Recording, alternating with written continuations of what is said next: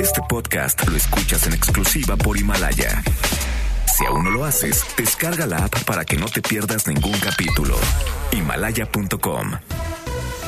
MBS Radio presenta Cero corrupción, que es un problema grave. Acabe la impunidad en México, que pague el que debe de pagar. will not fund border security. en directo con Ana Francisca Vega por MBS Noticias. Comenzamos. Son las 5 de la tarde en punto. ¿Cómo están? Me da muchísimo gusto que me acompañen aquí en directo a través de MBS Noticias. Yo soy Ana Francisca Vega. Hoy es martes 5 de noviembre de 2019. Nuestras redes sociales ya saben siempre abiertas para que podamos eh, platicar. Arroba Ana F. Vega en Twitter. Ana Francisca Vega Oficial a través de mi cuenta en Facebook, MBS Noticias en todas las plataformas de redes sociales, así tal cual como MBS Noticias. Y por supuesto nos pueden ver todos los días de lunes a viernes de 5 a 7 en la página web, en el streaming en vivo en mbsnoticias.com. Ahí estamos, ahí estamos siempre. Y aquí en cabina los leo eh, con muchísimo gusto todas las tardes a través de nuestro número de WhatsApp, que es 55 43 77 1025. Va de nuevo. 55 43 77 1025. Arrancamos. En directo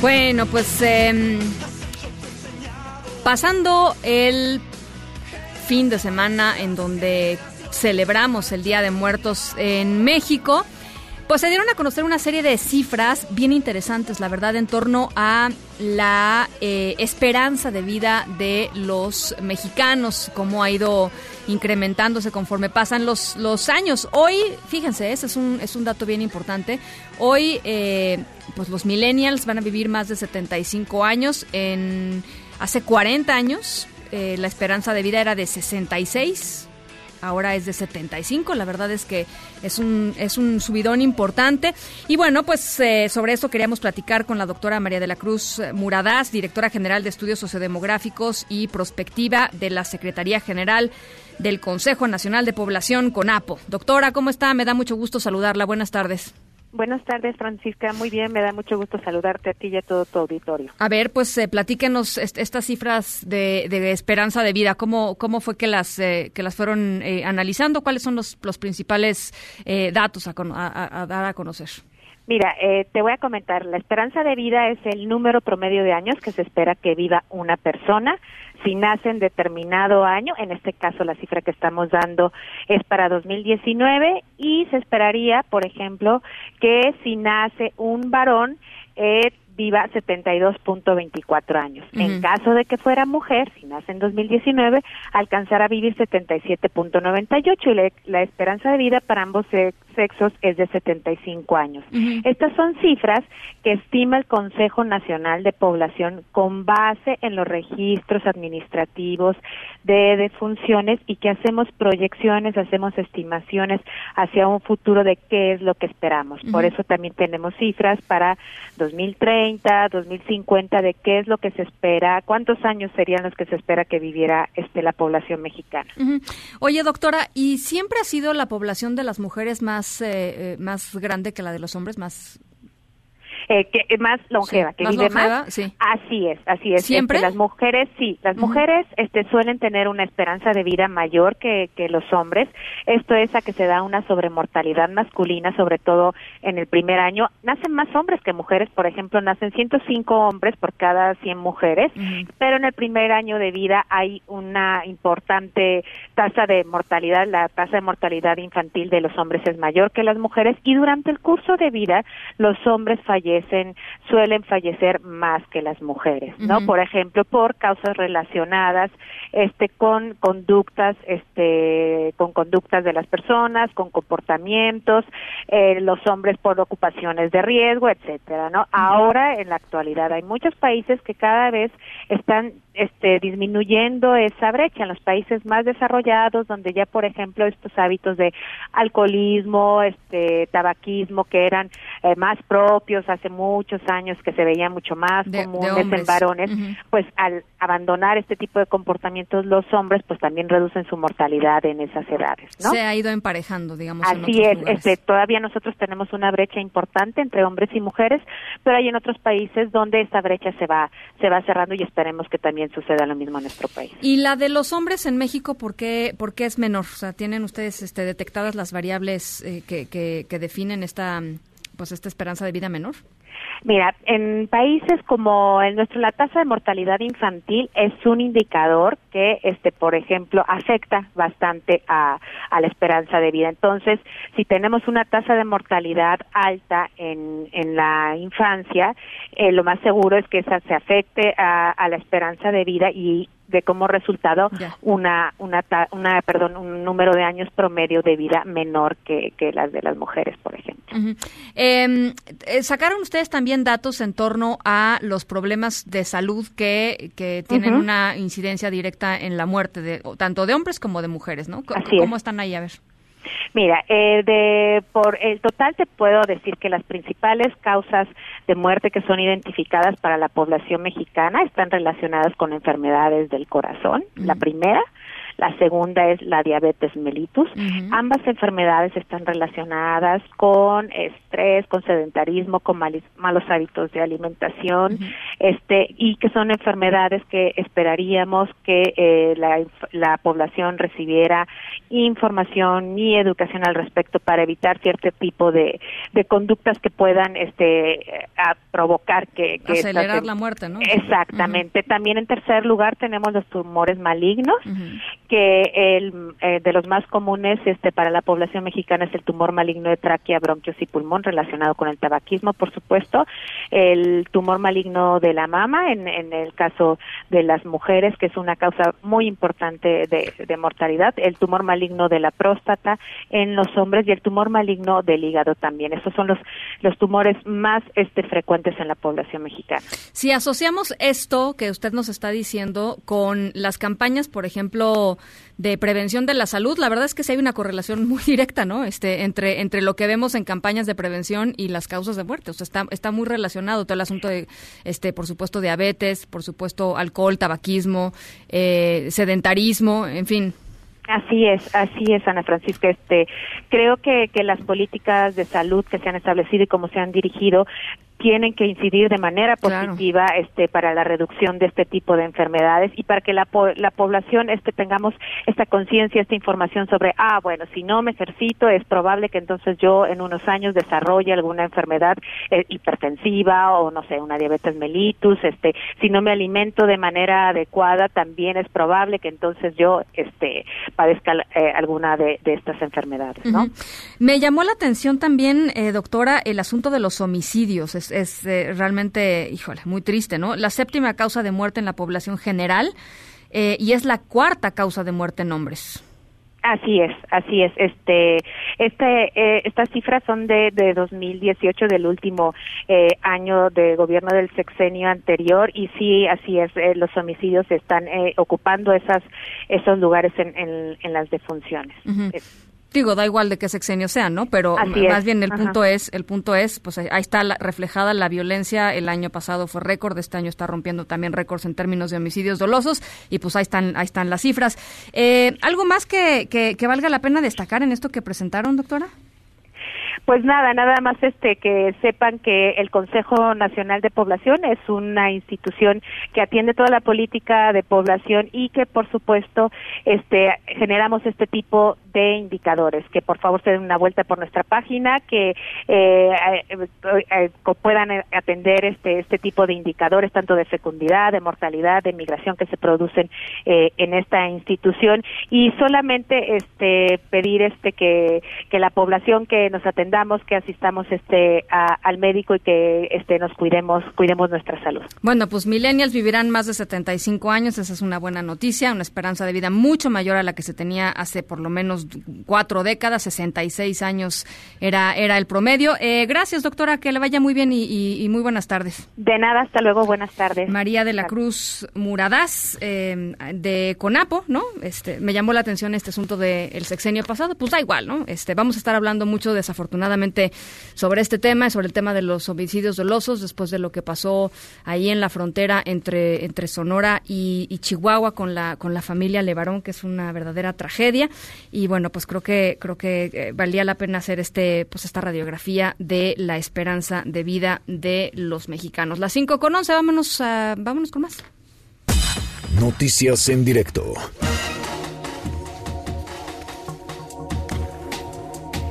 Después de este ataque, ya les decía, del ataque a la familia Levarón, en el que pues desafortunadamente murieron nueve personas, la mayoría de, ellos eran pues niños. Hay eh, mucha información muy contradictoria que está saliendo. El gobierno federal plantea la hipótesis, a la pregunta central de por qué alguien ¿por qué alguien hizo algo así? ¿Por qué alguien le disparó a mujeres y a niños que iban simplemente pues este a las nueve y media de la mañana en una en una en una camioneta? Em, el gobierno federal plantea la hipótesis de que esta familia fue confundida por grupos criminales en la región. Por su parte, la familia Levarón asegura que se trató de pues un ataque que iba dirigido eh, que no fue una confusión. De hecho, hay una por ahí hay una eh, pues, un testimonio de uno de los niños sobrevivientes diciendo que pues su mamá salió de una de las camionetas con las manos en alto diciendo hay niños, no disparen y bueno pues eh, ahí está ahí está el resultado y ahí está el saldo. Hasta esta tarde eh, el activista Julián Levarón continúa buscando los restos de sus familiares en el municipio de Bavispe allá allá en Sonora. Está de hecho esperando que eh, llegue el ministerio público a recolectar los restos de, de sus familiares. Y hacemos contacto hasta Hermosillo Sonora la capital de Sonora con nuestro corresponsal Felipe Larios. Cómo estás Felipe muy buenas tardes muy buenas tardes, pues eh, la sociedad sonorense ha repudiado los hechos ocurridos el día lunes en la zona de la Sierra de Sonora. Hasta ahora eh, la autoridad solo ha eh, distribuido un boletín con un relato oficial de los hechos, donde dice que presumiblemente iniciaron en La Mora, en el municipio de Bavispe, al noroeste del estado, en el límite con el estado de Chihuahua. La Mesa para la Paz reseñó en un boletín que el lunes los miembros de la familia Levarón se trasladaban en tres vehículos a Chihuahua para luego cruzar a los Estados Unidos, pero fueron emboscados por un grupo armado matando a las nueve personas de esa familia. Hasta ahora los operativos eh, los operativos oficiales pues no han dado con el paradero paradero perdón de, de ninguno de los responsables de esta matanza eh, los seis niños que fueron rescatados, que pues eh, evadieron eh, la agresión, se salvaron de ser asesinados, fueron enviados desde anoche en un helicóptero de la Fuerza Aérea Mexicana a la ciudad de Tucson y Phoenix, en Arizona. Esto, según oficialmente, a petición de los padres. pues hasta ahora no ha podido más información salvo lo que este, se ha eh, compartido por, por los medios oficiales respecto a eh, este eh, pues, lamentable hecho. es, la gobernadora Claudia Pavlovich se refirió a este tema en una reunión hoy que tuvo con la Comisión Sonora Arizona y esto dijo la gobernadora de Sonora. A ver. Una mención especial de las víctimas de la familia Levarón. Nos duele el corazón y nos llena de indignación la monstruosidad de ese crimen.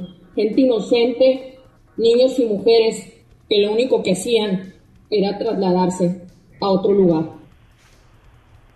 Eh, eh, vale destacar que hoy estuve en contacto con eh, algunos contactos de en, eh, que viven en la zona de Bavispe, San Miguelito, La Mora y Francisco Villa. Eh, eh, me decía un señor que estaba trasladándose de San Miguelito de Bavispe a La Mora que están eh, pues eh, están haciendo los preparativos para los funerales de las víctimas. Hasta ahora eh, no ha confirmado si eh, este estos funerales van a ser en La Mora, que es donde residían las eh, los ahora eh, occisos, o en alguna otra parte de- del área o del estado de Chihuahua. Felipe, eh, La Mora es una es una pequeña comunidad, digamos, de, de, de, de levarones, es decir, de, de, de este, de estos mormones, o... Definiti- definitivamente este eh, es una comunidad integrada por eh, por este por ciudadanos en el común pero hay hay una una comunidad de, de mormones eh, incluso algún muy importante algunos este residentes de la localidad se han adherido e incluso eh, estuvieron eh, esta mañana en por redes sociales desde desde Utah y en otras partes de Estados Unidos, eh, pues, pidiendo justicia para sus familiares y para sus compañeros. La comunidad grande es la, es la colonia Levarón, pero esta, nos estás diciendo, pues es una comunidad eh, más pequeña, pero también importante. Es muy importante también para la economía y por, pues, por el trabajo que desarrolla. ¿no? Oiga, este Felipe, ¿y Claudia Pavlovich dijo algo acerca de las razones de, de este, de este ataque? ¿Se mencionó algo o simplemente se, se, se limitó a...? Eh, eh, prácticamente se limitó a, pues, a, a condenar los hechos y por otro lado la, la fiscal eh, general est- de justicia del estado Claudia Indira Contreras este pues dijo que están iniciando las investigaciones de hecho este prácticamente eh, ten- todo todo este los sucesos ocurrieron dentro del territorio de Sonora. el más cercano fue el de el de el de San Miguelito el de Moras la Moras que pues a, a dos o tres kilómetros de la línea imaginaria de división entre los estados de Sonora y Chihuahua. Entonces, todo le toca a la Fiscalía de Sonora. Bien, bueno, pues estamos eh, muy pendientes, Felipe. Te agradezco mucho este reporte, Felipe Larios, eh, desde, desde Hermo- Hermosillo, Sonora. Gracias, buenas tardes. Muy buenas tardes. Por cierto, eh, el activista familiar de, las personas, de las víctimas de este miserable ataque, diría yo, eh, Julián Levarón, no descarta aceptar el apoyo que le ofreció el, Budo- el Buró Federal de Investigaciones de Estados Unidos. De acuerdo con la cadena CNN, un oficial de- del FBI eh, ofreció ayuda a los Levarón, que son pues, ciudadanos eh, mexicanos y ciudadanos estadounidenses, para investigar este caso, la comunidad de los Levarón, la comunidad de, eh, mo- mormona, eh, digamos, de la- a la que pertenecen los Levarón, pues es una comunidad transnacional. Viven en México, viven en Estados Unidos, se están moviendo todo el tiempo, familia allá, familia acá.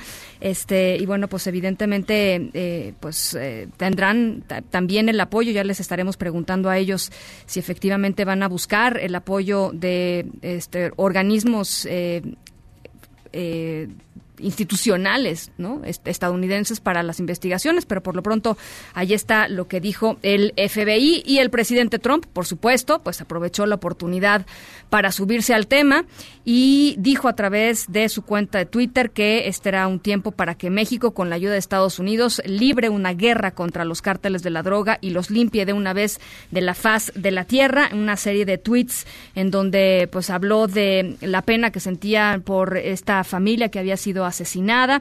Eh, habla de ciudadanos estadounidenses, por supuesto, pero ya les decía, bueno, pues eh, eh, se, sube, digamos, a, la idea de que Estados Unidos puede efectivamente eh, ayudarle a México a librar esta guerra, así lo así la llama, en contra de los cárteles de la droga. Dice, solamente estamos esperando una llamada de su eh, eh, su, su increíble nuevo presidente. Eso es lo que dice Donald Trump a través de su cuenta de Twitter. Y cuando se enteró de este mensaje, de esta serie de mensajes a través de Twitter del presidente Trump, eh, eh, Andrés Manuel López Obrador, presidente de México, agradeció el apoyo, pero descartó necesitar la intervención del gobierno de Estados Unidos. Más tarde eh, conversó a través de eh, la línea telefónica con el presidente Trump. Rocío Méndez, ¿cómo estás? Buenas tardes, te saludo con mucho gusto. Ana, esta mañana, muy buenas tardes. Esta mañana el presidente Andrés Manuel López Obrador envió su pésame a los Levarón tras la emboscada de consecuencias fatales para integrantes de esta familia en los límites de Chihuahua con Sonora. Escuchemos al primer mandatario.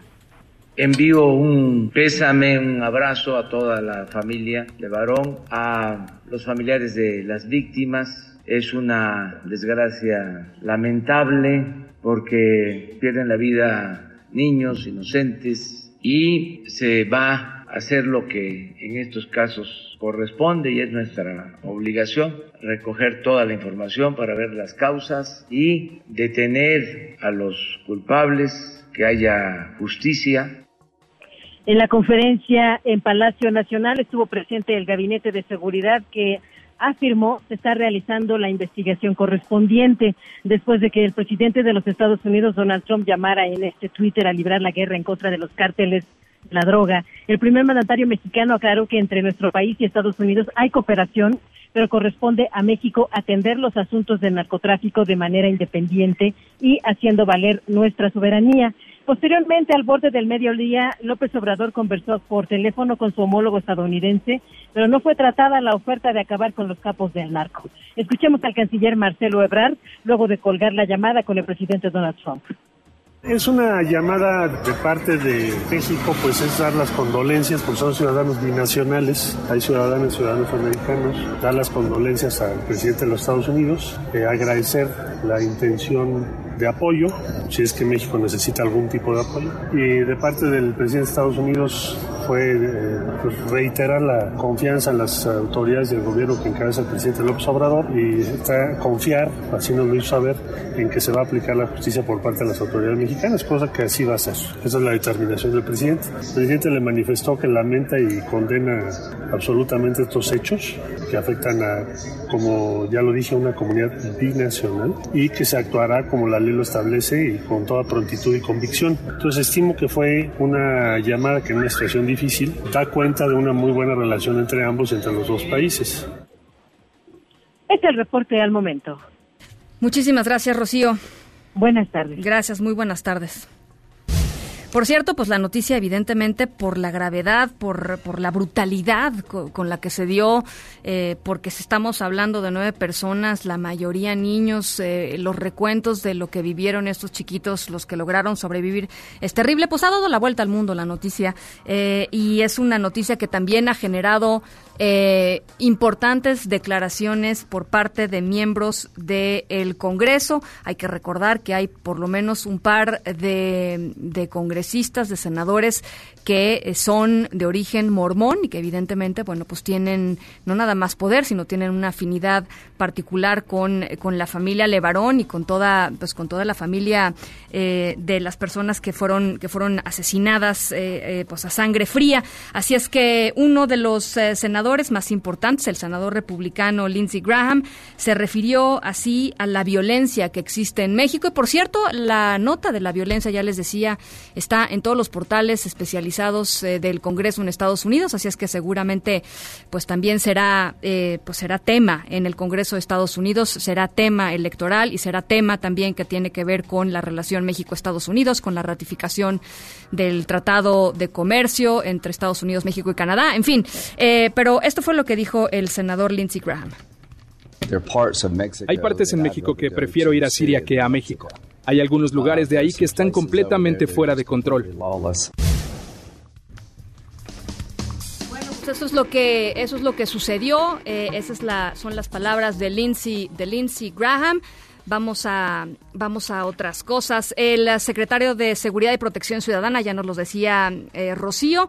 Eh, fue al Senado, fue a comparecer, le regalaron un muñeco de Pinocho, entre otras cosas, lo acusaron de mentir en el operativo para intentar capturar a Ovidio, a Ovidio Guzmán, el hijo de Joaquín El Chapo Guzmán. Eh, pues la noche del 17 de octubre, Alfonso Durazo, ustedes recordarán, se refirió a este hecho como a que había sido un patrullaje de rutina y pues nada más alejado de la realidad. Oscar Palacios, ¿cómo estás? Te saludo con mucho gusto. ¿Qué tal, Ana Francisca? Buenas tardes. Así es, pues el secretario de Seguridad y Protección Ciudadana, Alfonso Durazo, reconoció justo ante senadores que el operativo del pasado 17 de octubre en Culiacán, Sinaloa, no debió ser. Al comparecer ante la Comisión de Seguridad Pública del Senado, Alfonso Durazo destacó que ni las condiciones de inteligencia ni operativas estaban suficientemente maduras para llevar a cabo este operativo. Escuchemos. Culiacán es un operativo efectivamente que no debió ser. No estaban las condiciones de inteligencia ni las condiciones operativas suficientemente maduras para haberlo llevado a cabo.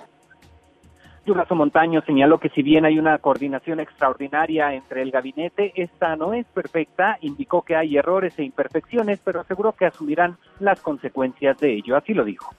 Que tengamos una extraordinaria coordinación en el gabinete no significa que haya una perfecta coordinación en el gabinete. Cometemos errores, hay imperfecciones y asumimos las consecuencias y la responsabilidad inherentes.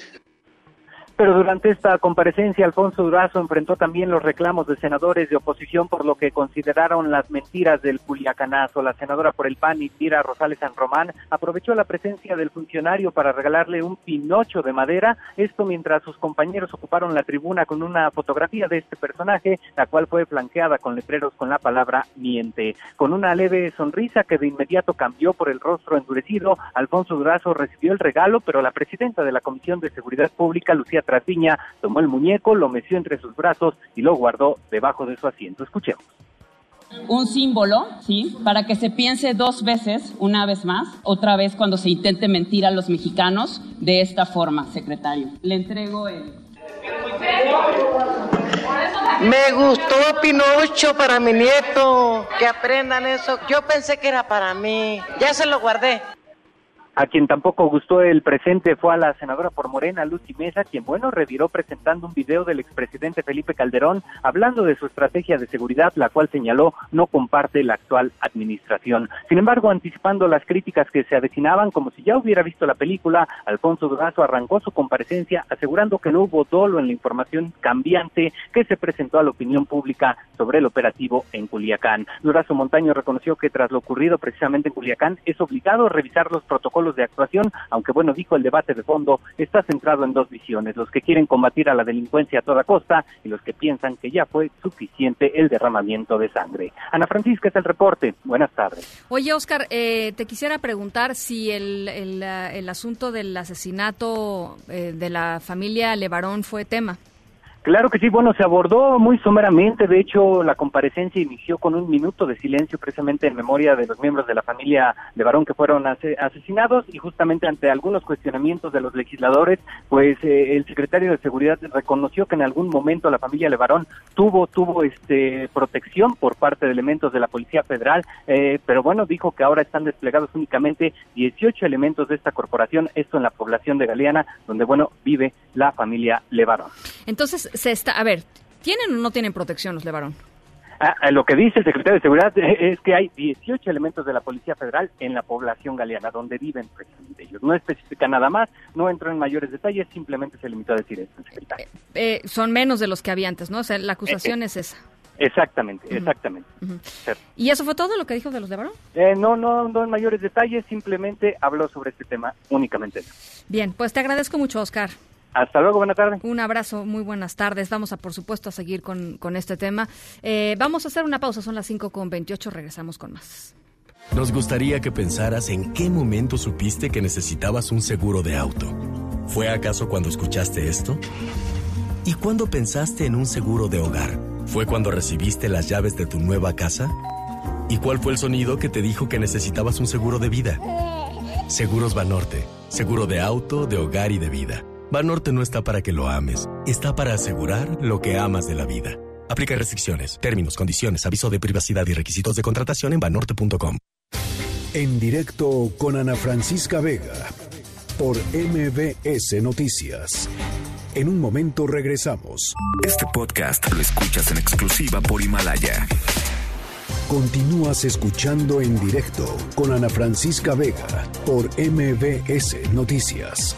Pero no solamente queremos que nos expliquen en qué consiste, que por ahí vamos ya algunos analizando ciertas cosas que le encontramos algunos bemoles. Queremos que se consulten a los especialistas en estos temas, a los médicos, a las enfermeras, a los que conocen sobre el tema de la salud, que se pueda consultar a expertos internacionales como la Organización Mundial de la Salud, como UNICEF, como Save the Children en nuestro caso concreto y muchas otras más para que viertan su opinión de esta ley.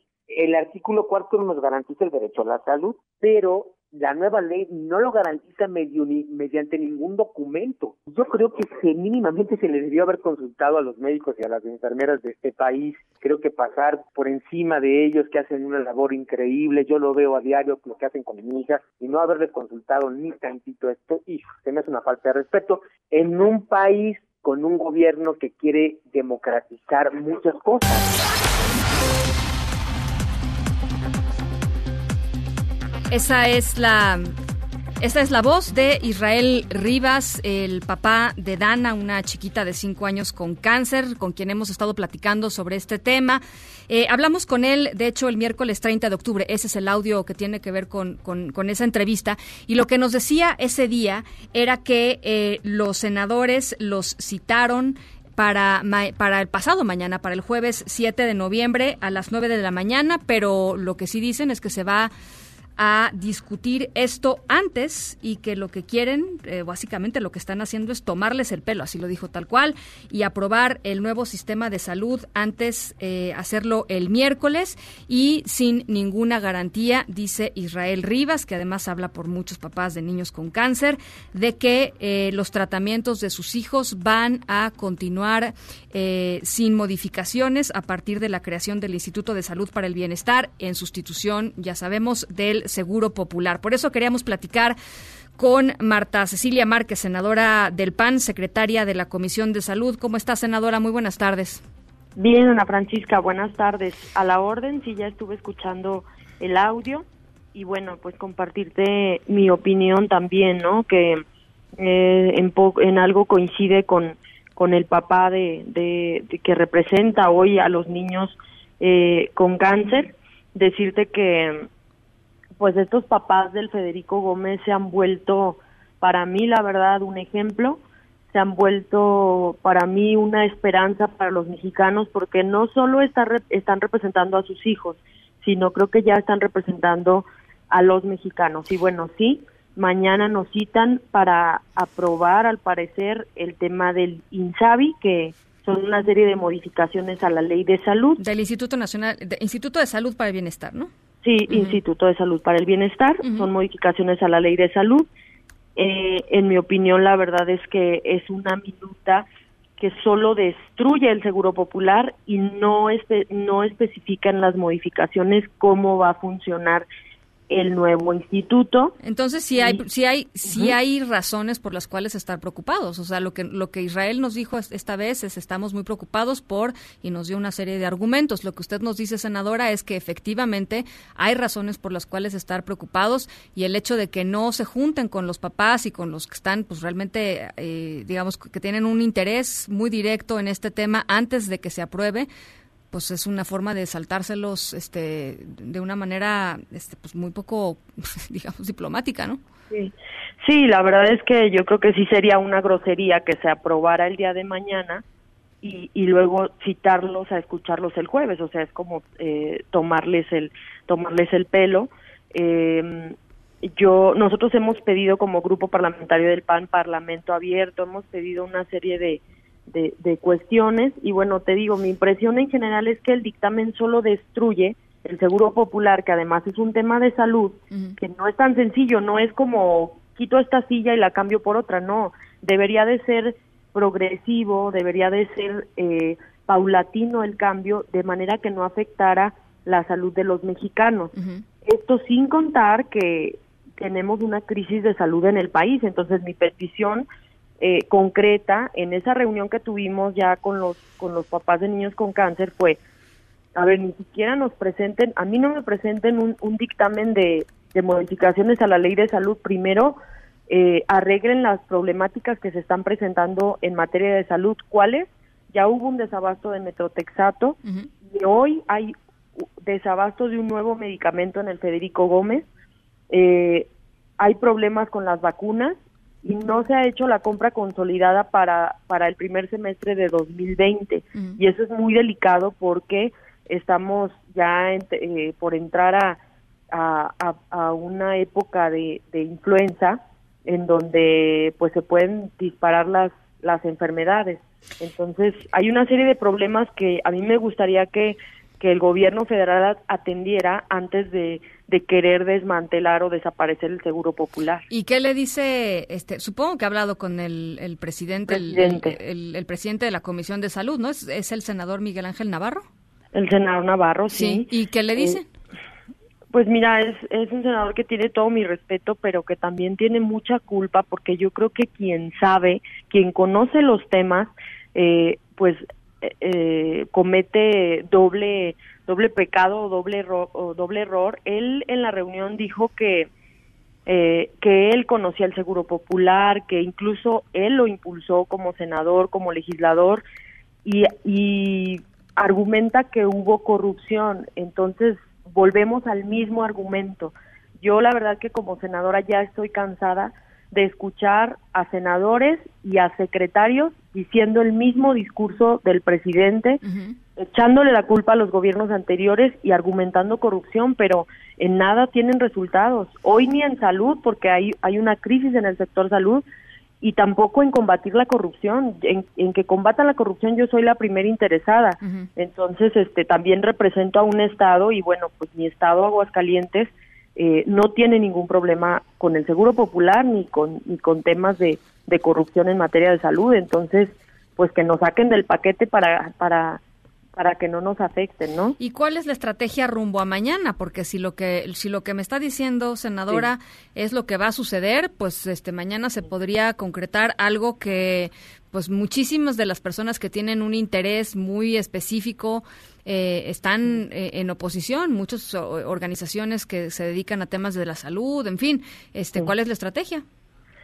Seguiremos presionando, eh, pedimos tiempo a la, a la Jucopo, este, estaremos esperando que mañana no se lleve a cabo la comisión eh, de salud para dictaminar y si se llega a la comisión, bueno, pues ahí trataremos de hacer la, la mayor resistencia para eh, que se nos escuchen nuestras reservas para que cuando menos el dictamen no quede tan mal, que cuando menos en el dictamen ya se incluya quizá en un transitorio que, que, que cubra cuando menos lo que cubría el Seguro Popular y, y el Fondo de Gastos Catastróficos. Y así no dejar este descubiertos a, a los niños con cáncer, por ejemplo. El problema ahí, senadora, es lo que nos decía este, Israel, y no es con el único papá que hemos hablado, ¿eh? pero, eh, pero cito a Israel porque es el más reciente.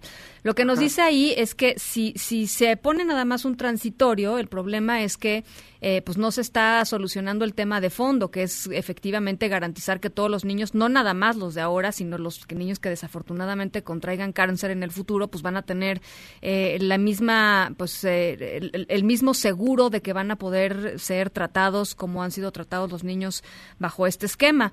Eh, y, y ahí es donde ellos dicen, pues eso no es justo, ¿no? O sea, es- es ir un paso atrás de lo que se había conseguido.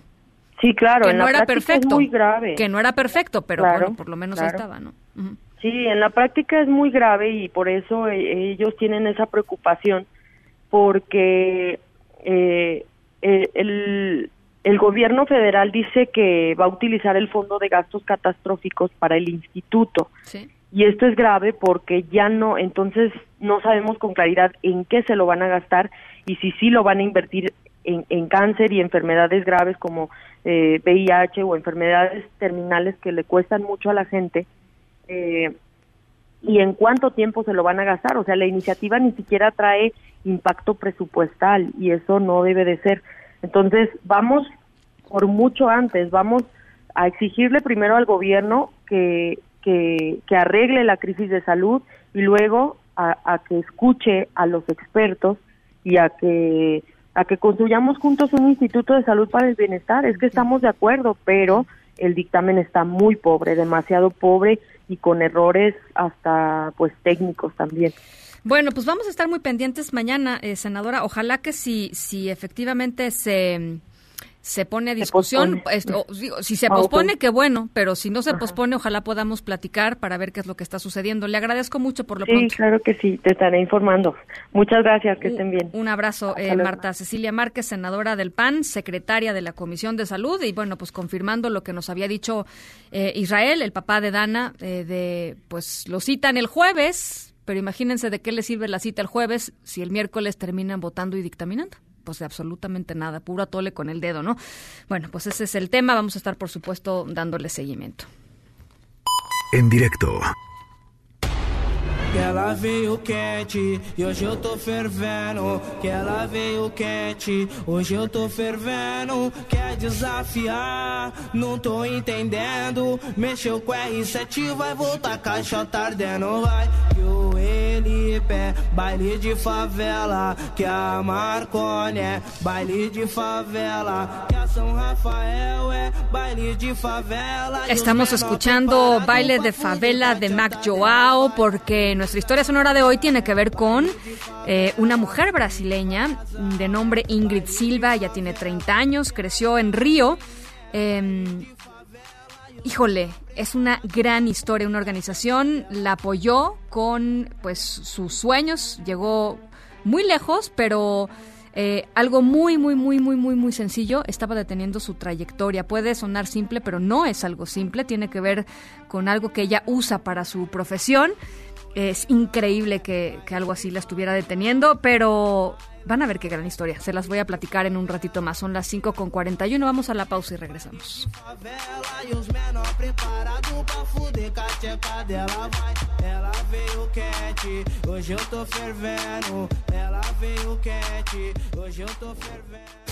en directo con Ana Francisca Vega por MBS Noticias. En un momento regresamos. Este podcast lo escuchas en exclusiva por Himalaya. Continúas escuchando en directo con Ana Francisca Vega por MBS Noticias. Eh, una jueza federal negó un amparo a Hilda Lozoya Austin, la hermana del exdirector de Petróleos Mexicanos Emilio Lozoya, contra la orden de aprehensión por el delito de lavado de dinero relacionado con el caso de la constructora brasileña Odebrecht. Eh, René Cruz, te- tú tienes esa información, te saludo con mucho gusto. Igualmente, Ana Francisca, amigos del auditorio, en efecto, la juez Luz María Ortega Tlapa, titular del Juzgado Octavo de Distrito de Amparo en materia penal, le negó el amparo a Gilda Lozoya Austin, hermana de Emilio Lozoya, contra la orden de aprehensión por el delito de lavado de dinero relacionado con el caso Odebrecht. La impartidora de justicia consideró infundados los argumentos esgrimidos por la quejosa, toda vez que en la carpeta de investigación existen datos de prueba que permiten establecer razonablemente la existencia de un hecho con apariencia del delito de operaciones con recursos de procedencia ilícita. Y es que, de acuerdo, Ana Francisca, con la información contenida en la sentencia de la juez de distrito, en noviembre del 2012 se realizaron dos transferencias bancarias. La primera se llevó a cabo el 7 de noviembre por un monto de un millón quinientos mil dólares y la otra el 13 de noviembre de ese mismo año por un millón ochenta mil dólares. Recursos que, según esto, pues sirvieron para adquirir un inmueble a favor del exdirector de Pemex, datos que son idóneos, según lo que señala la juzgadora, hasta el momento procesal para hacer probable la participación de El Osoya Austin en la comisión de este delito. Y es que cabe mencionar, Ana Francisca, que según la investigación de la Fiscalía General de la República, Hilda Lozoya era la beneficiaria de Latin America Asia Capital Holding, una empresa offshore que recibió depósitos por hasta tres millones ciento cincuenta mil dólares equivalentes a 60 millones de pesos mexicanos, esto entre abril y junio de 2012 de otra compañía vinculada a la constructora Odebrecht. Ana Francisca, el reporte que tengo. Bueno, muchísimas gracias, eh, René. Buenas tardes. Gracias, linda tarde. En directo, La Corte de Magistrados de Westminster concedió la libertad bajo fianza a Karime Macías, esposa del exgobernador veracruzano Javier de eh, Duarte. Inder Bugarin, desde Bruselas, te saludo con mucho gusto. ¿Cómo estás? Buenas tardes, Ana Francisca. Saludos México. A Karime Macías, esposa del exgobernador de Veracruz, le fue ratificada hoy la libertad bajo fianza por parte de la Corte de Magistrados de Westminster, la instancia encargada de deliberar sobre la solicitud de extradición presentada por el gobierno de México por el delito de conspiración para defraudar al Estado de Veracruz. La libertad restringida fue concedida luego de depositar una fianza por 150 mil libras esterlinas y tras ser detenida el martes pasado por agentes de la unidad de extradición de la Policía Metropolitana cuando acudió voluntariamente a la estación de policía de Charing Cross. La audiencia estuvo presidida por el juez Michelle Snow, quien no entró en el fondo del caso. La audiencia preliminar fue breve. Karime Macías utilizó la palabra para confirmar su fecha de nacimiento y precisar que su nombre es Karime Macías Tubilla y que el Duarte el apellido de su esposo. La sesión concluyó con un nuevo citatorio. El juez Michelle Snow fijó la próxima audiencia para el 9 de enero. Será una sesión para gestionar el caso y preparar el terreno para el juicio que define el futuro de la ex primera dama de Veracruz, quien fue ubicada por primera vez en Londres el año pasado por un evento fortuito. Una amiga del exgobernador de Veracruz, Miguel Ángel Yunes, la identificó en la capital británica, acto que fue seguido por el envío de profesionales para determinar su domicilio y estilo de vida. Cabe señalar, Ana Francisca, que una vez activada la medida cautelar por parte del juez Snow, a Karime Macías le han retirado el pasaporte para evitar que abandone el país. También está obligada a pasar las noches en el domicilio que quedó asentado en su expediente y cada semana deberá presentarse a la estación de policía que le fue asignada muy probablemente la estación de Charing Cross. Ana Francisca. Eh, Inder, nada más eh, para confirmar, las restricciones, decías lo del pasaporte, también había otra restricción de que no podía salir de, de Londres, de la ciudad de Londres. Todas esas se mantienen hasta enero por lo menos. Exactamente, todo eso se mantiene mientras dura el juicio, por lo menos en lo que se cambia su estatus de eh, libertad condicionada. Esto incluye, le fue retirado su, pasaporte, no puede abandonar el país, tampoco puede dormir en un domicilio ajeno al que quedó registrado en su expediente, también deberá evitar contactar a ciertas personas, no, no precisa cuáles son esas personas del expediente, pero la Corte dicta que ciertas personas no deberá contactar. Bien, eh, te agradezco, te agradezco mucho, Inder. Gracias, eh, buenas, buenas tardes. Eh, por cierto, el abogado de Karime Macías eh, fue emitió un comunicado, ahora ya también sirve de sirve de, de relación con la prensa, en donde dice que eh, continúa el procedimiento de extradición en el Reino Unido, mismo que se estima no resistirá la defensa consistente en la que la orden de aprehensión fue librada de manera absolutamente ilegal en el marco de una brutal persecución de la que la hicieron víctima. Dice el abogado de Karime Macías, de hecho se llegó al extremo de obtener la declaración más relevante en contra de la señora Macías con tortura, es decir, están acusando a las autoridades mexicanas de torturar a Karime Macías. Dice, no cabe ni duda alguna que estamos ante un asunto lleno de atropellos a los derechos más fundamentales en el marco de una persecución que dio incluso lugar a forzar la entrega de su esposo a cambio de no afectar a su familia. Dice, se respeta el trabajo de la Fiscalía General de la República y la Secretaría de Relaciones Exteriores, instituciones que están haciendo lo que por ley corresponde y que son ajenas a las conductas indebidas de autoridades veracruzanas que entonces se valieron de sus cargos para generar un ánimo de linchamiento, a pesar de que en realidad fabricaron delitos en aras de concretar burdas finalidades políticas. Están básicamente acusando al exgobernador, al exgobernador Yunes, ¿no? Eh, bueno, pues eso es parte de lo que dice la defensa de Karime Macías. Son las 10 ah, para las 6 de la tarde. Vamos a la pausa y regresamos con más. En un momento continuamos en directo con Ana Francisca Vega. Este podcast lo escuchas en exclusiva por Himalaya. Continúas escuchando en directo con Ana Francisca Vega por MBS Noticias. Luis Miguel González, Economía. Hola Luis Miguel, ¿cómo estás? Ana Francisca, muy bien, ¿tú? Este, pues aquí dándole. Oye, em, eh, nuevos datos sobre la industria automotriz. Preocupantes. Eh, sí, en este caso, eh, ventas en el mercado interno. Eh, no son nuevos en el sentido que hay una nueva fotografía que corresponde al mes de octubre, pero no son tan nuevos en el sentido de que confirman una tendencia. prácticamente en todo el año, si quitáramos el mes de enero, todo han sido eh, de crecimiento en las ventas. Eh, ¿qué, qué, qué refleja la, el decrecimiento en las ventas de los coches? Lo hemos comentado otras veces en este espacio, Ana Francisca, y es la, la venta de coches es uno de los indicadores más, más precisos sobre la confianza en el futuro próximo. eh, por una razón, la gente cuando decide comprar un coche, obviamente eh, expresa eh, el gusto por una marca, por un eh, por un tipo de coche, pero sobre todo expresa confianza en lo que es su situación económica actual, situación económica para los próximos meses. Si no, no te animas, ¿no? Si no estás confiado en que te va a ir bien y que vas a tener para pagar el coche, etcétera, pues mejor le, le metes reversa, ¿no? O frenas. Metes reversa. eh, en ese sentido, eh, yo diría que paradójicamente lo bueno de esta fotografía de la venta de coches en octubre es que creo que llega a tiempo en lo que está haciendo esta discusión absurda con lo de los autos chocolate.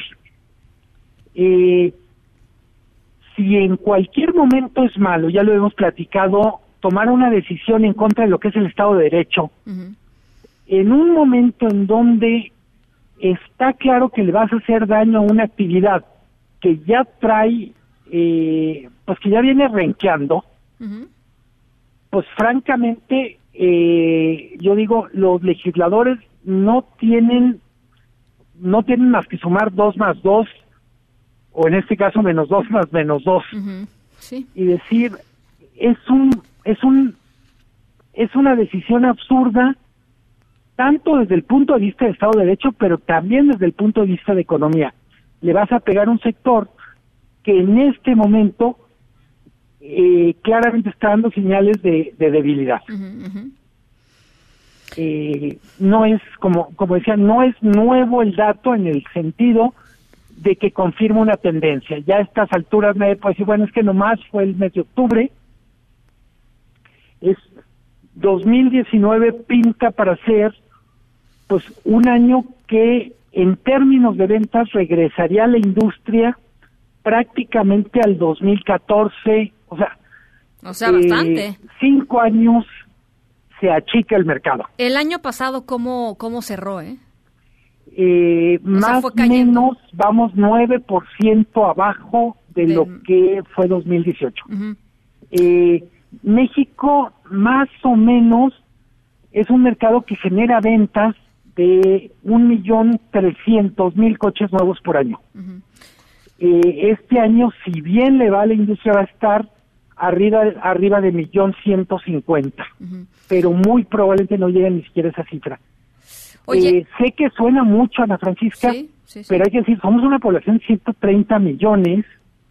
Eh, si consideramos las ventas por cada 10 mil personas, el mercado mexicano es más pequeño que el argentino, eh, es más pequeño que el mercado chileno. O sea, no corresponde a nuestro tamaño de economía. A la potencia. Eh, México es muy importante en mercado en industria automotriz por las exportaciones, no por el mercado interno. Bien. Oye, y nada más, eh, ¿no hay una contradicción entre estas cifras eh, automotrices y, y la parte de- del, del índice de, de confianza de- del consumidor? Sí, eh, yo tengo la impresión que los consumidores expresan optimismo en la encuesta que permite hacer la, eh, este índice de confianza, pero en la práctica a la hora de gastar dicen, a ver, una cosa es que esté optimista y otra que haya perdido la cabeza. O, o tal vez están optimistas con respecto a cosas que son menos que un coche, no sé, ¿no? Este, el coche ni Sí, siquiera está en su en su eh, universo. Tienes ¿no? mucha razón. Veía una encuesta, no recuerdo la casa encuestadora, creo que era parametría, donde decía, en términos generales, la gente pensaba, tenía una opinión más favorable de la economía del país que de la economía de su hogar. Ah, mira. O sea, dicho de otra manera, eh, si les preguntaba, ¿y cómo crees que va México? Pues hay más o menos bien. ¿Cómo te está yendo a ti? Pues la cosa está muy dura. a, mí a, mí, a mí de la fregada, este México, pues hay más o menos, ¿no? Sí, que creo que todavía, y lo hemos comentado, la encuesta de confianza del consumidor por momentos eh, vive el mismo, la misma dinámica que la encuesta de popularidad del presidente. Ah, mira. Eh, la gente se expresa con cierto optimismo alrededor de la economía en la medida en que le simpatiza con básicamente o más bien cree que la 4T puede cambiar cosas que hasta ahora no habían cambiado. digo cambiar, cambiar para bien. Okay. Bueno, pues eh, sí, sí. Eh, hay algo de pensamiento mágico en eso también, pero, pero eso es lo que nos dice la encuestas. Gracias, Luis Miguel. No, con mucho gusto, Ana Francisca. Un abrazo, buen martes, las seis de la tarde en punto. En directo.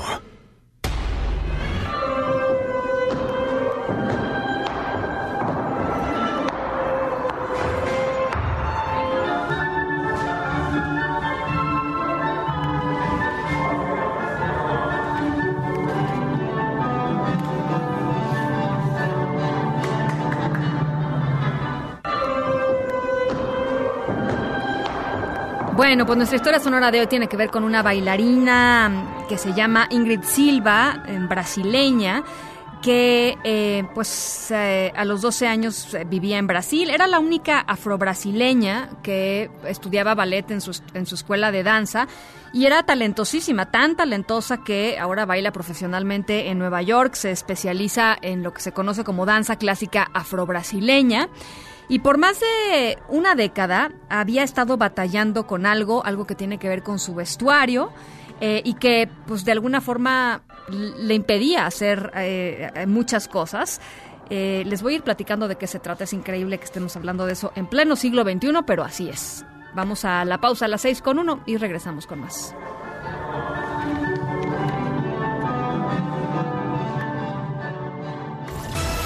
En un momento continuamos en directo con Ana Francisca Vega. Este podcast lo escuchas en exclusiva por Himalaya. Una voz con transparencia. Una voz objetiva. Una voz plural. Una voz plural. Esto es En Directo con Ana Francisca Vega. En directo, MBS Noticias.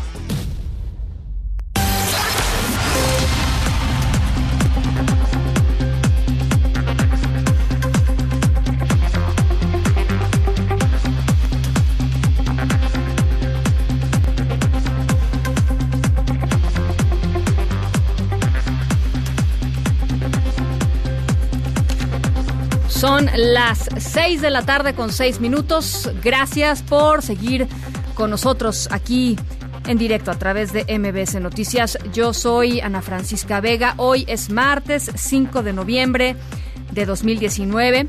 WhatsApp en cabina para que podamos platicar 55 43 77 1025. Va de nuevo. 55 43 77 1025.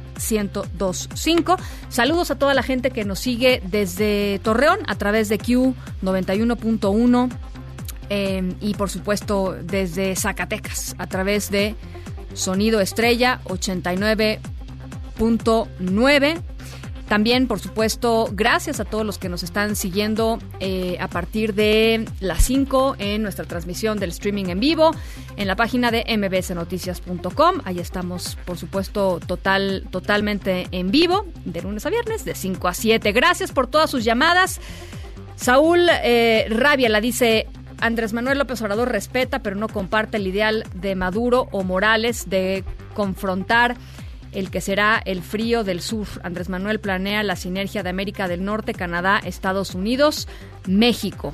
Tributo dice, hoy no es un día para tirar la toalla, quiero cambiar la realidad de México y el mundo en memoria de los niños de la familia Levarón. Seguiré mi lucha contra nuestra patológica normalidad, pero debo insistir, sin justicia económica no puede haber justicia de ningún tipo.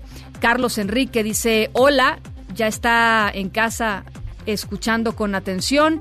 Un saludo a todo el equipo. Gracias, Carlos. Gabriel, eh, muchísimas gracias por tu comentario. Armando Mena dice, cada día la agenda informativa nacional es más indignante. Esos son algunos de sus comentarios. Bueno, vamos a pasar, por supuesto, al tema, pues al tema del día. Desafortunadamente y dolorosamente eh, el tema del asesinato de eh, los eh, nueve integrantes de la familia Levarón tres mujeres, seis niños, siete más eh, sobrevivieron y en estos momentos, bueno, pues eh, la familia, por supuesto, está eh, en campo tratando de que se haga el levantamiento de los cuerpos que todavía están ahí y organizando los funerales de todas estas personas en este pues ataque atroz que se cometió ahí en los límites entre Sonora y Chihuahua.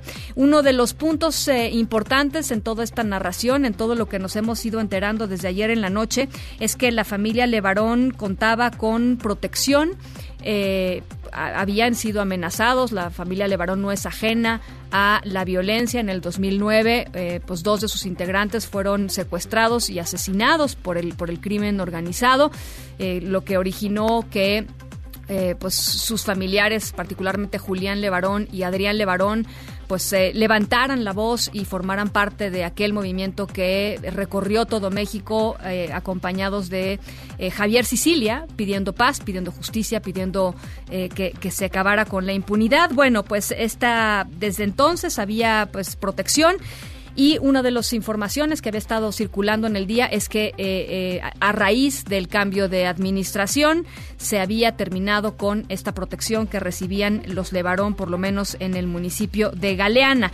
La Secretaría de Seguridad y Protección Ciudadana, eh, Alfonso Durazo, negó que durante la actual administración del presidente López Obrador se le haya efectivamente retirado la protección a la familia Levarón, pero la información tiene sus asegúnes, por lo que entiendo. René Cruz, ¿cómo estás? Buenas tardes, te saludo con mucho gusto. Hola Ana Francisca, amigos del auditorio, muy buenas tardes. En efecto, el día de hoy, pues a través de su cuenta de Twitter, la Secretaría de Seguridad y Protección Ciudadana negó que se le haya quitado la seguridad a la familia Levarón, esto durante la actual administración. En esta información, eh, Ana Francisca, que solo ameritó pues dos eh, párrafos en un hilo en esta cuenta de Twitter, eh, la dependencia que encabeza Alfonso Durazo, pues aseguró que pues desde el 2015 precisamente se le había eh, brindado seguridad a la familia Levarón misma que pues este sigue vigente hasta el momento. Incluso recordó que pues ya también elementos del servicio pues de protección federal están eh, precisamente cuidando a los integrantes de esta familia. Eh, Ana Francisca el reporte que tengo. Muchas gracias René. Buenas tardes en la línea de en directo está la fiscal del gobierno de Sonora, Claudia Indira Contreras. Fiscal, le agradezco mucho esta comunicación. ¿Cómo está? Buenas tardes. Buenas tardes, bien, gracias. ¿Me podría, eh, nos podría actualizar, fiscal, eh, cómo van las investigaciones en torno a estos asesinatos? Bueno, este, actualmente pues está ya el, personal eh, pericial, tenemos químicos, médicos legistas y criminalistas haciendo labores en, los hechos, en el lugar de los hechos, terminando de procesar eh, de la búsqueda de evidencias y está también eh, allá operando el Ministerio Público. Se hizo el acercamiento con la familia, realizándose entrevistas eh, para y también realizarse, digamos, toda la información, recabar la información para los peritajes correspondientes.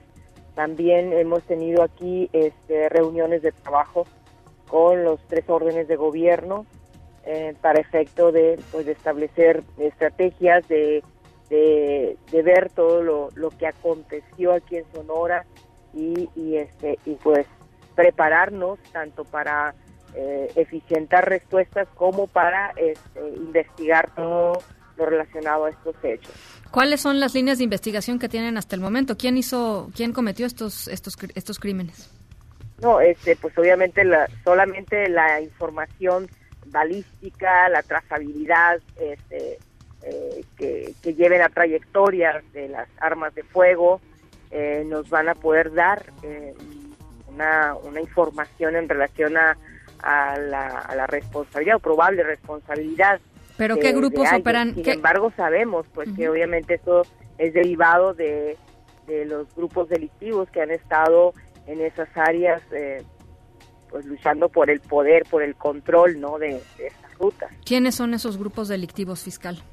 Bueno, están grupos, estamos hablando de que esa zona serrana está en una línea, en una línea entre entre Sonora y Chihuahua, entonces hay grupos delictivos que son de, de Chihuahua y hay otros grupos que bueno que también ahí están en esa zona eh, eh local que, que, han estado eh, de pero qué manera pero, pugna, ¿no? pero qué grupos fiscal de dónde pertenecen pertenecen al cártel de Sinaloa pertenece el a dónde pertenece eh, el fiscal de Chihuahua el fiscal de Chihuahua dice que hay un grupo criminal operando ahí que se llaman los jaguares.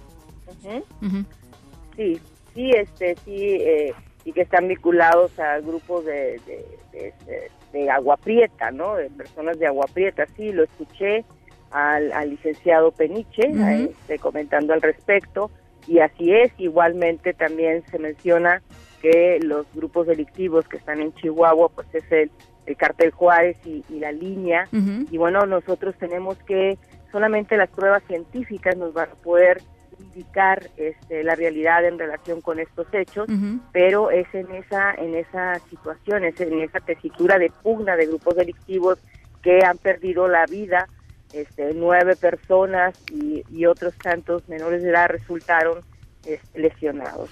Oiga, el, eh, el, gobierno federal pone sobre la mesa, em, el, propio secretario de Seguridad y Protección Ciudadana, Alfonso Durazo, dice que pudieron haber sido confundidos con, este, pues con, con, grupos rivales, estas, estas personas, esta familia, pero la propia familia Levarón lo que dice es que el recuento de la familia Levarón, el recuento de uno de los sobrevivientes es que eh, pues una de las mujeres salió con los brazos en alto diciendo aquí hay niños eh, y mujeres evidentemente y que aún así este, fueron atacados. Eh, ¿Por qué la contradicción? Es decir, ¿cuál es la posición de la fiscalía? Bueno, lo que pasa es que no puedo tener una posición este, determinante si, aún estamos haciendo una investigación sobre los hechos. O sea, puede haber hipótesis, hipótesis en relación a, a esto, sin embargo, yo debo ser objetiva y esperarme a los resultados de las pruebas científicas, a las entrevistas que se realicen por el personal operativo para poder este, pues ir, ir, fortaleciéndose alguna línea de investigación respecto a los hechos. ¿Ustedes han podido hablar ya con algunos de los de, los niños sobrevivientes o cómo, cómo van a ser esas entrevistas? Supongo que deben de ser complicadas, ¿no?